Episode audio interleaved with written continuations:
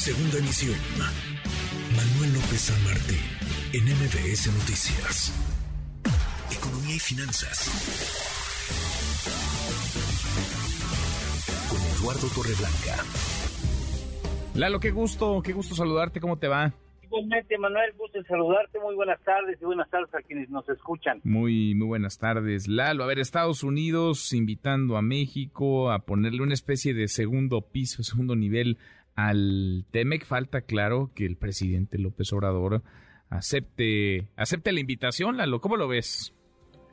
Pues mira, ojalá lo haga, y digo porque no vamos a hacer mucho más compleja la relación con nuestros vecinos y socios comerciales Qué bien lo recuerdas, Manuel, en semanas o meses anteriores hemos hablado y con esa figura que se nos ocurrió de poner, aprovechar los cimientos del TEMEC para poder construir un segundo piso, nuevos compromisos de, donde, de índole productivo y comercial con Estados Unidos y Canadá, pensando en la reconversión energética, pensando en lo que nos ha mostrado, nos ha enseñado como, o dejado como lección la pandemia de que no es posible tener a la cadena productiva o la cadena de proveeduría tan lejos geográficamente como resultó con China, porque en casos así de afectaciones globales el asunto se convierte en un problema muy costoso de enfrentar y deja lesiones inflacionarias, en este caso muy difíciles de controlar, y pone sobre la mesa Estados Unidos una carta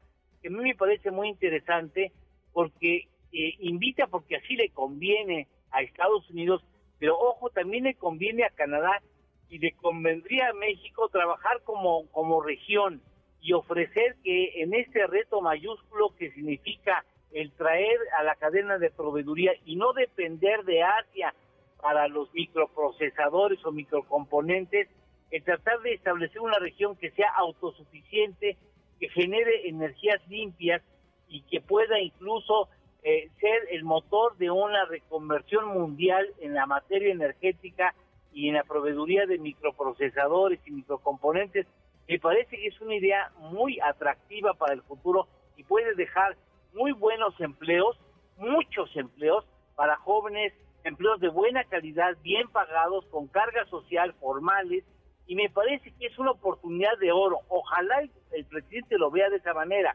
porque la, carta de entrada a esa invitación es, este, deja de favorecer a la CFE y a Pemex como empresas productivas del Estado y comprométete con la producción energías limpias y eso exige la participación no solamente de esas empresas, sino también del sector privado. O sea, puede la CFE hacerse, hacerse también una reconversión para convertirse en una compañía capaz de producir energías limpias. Tendrá que invertir el gobierno mexicano. Eh, y esa es la carta que tiene que pagar México y ojalá el presidente así lo entiende, que va a obtener muchos más beneficios de lo que aparentemente va a perder manteniendo la hegemonía de, esas dos empresas productivas del Estado. Pero me parece que la carta, de veras, es una carta muy interesante para no ser desaprovechada. Sin duda, sin duda, y no está de más, Lalo, recordar como cuando solemos hablar de la relación bilateral, la relación económica, la relación comercial México-Estados Unidos, la relevancia que tiene para millones de este lado de la frontera y también para el otro. No se puede romper, no se debe romper, pues mejor fortalezcámosla. Claro, por supuesto, pues sí. De eso se trata, sacar un beneficio de las tres naciones como región, ya pensar como región, no pensar como tres países aislados. Sin duda, sin duda. ¿Tenemos postre, Lalo?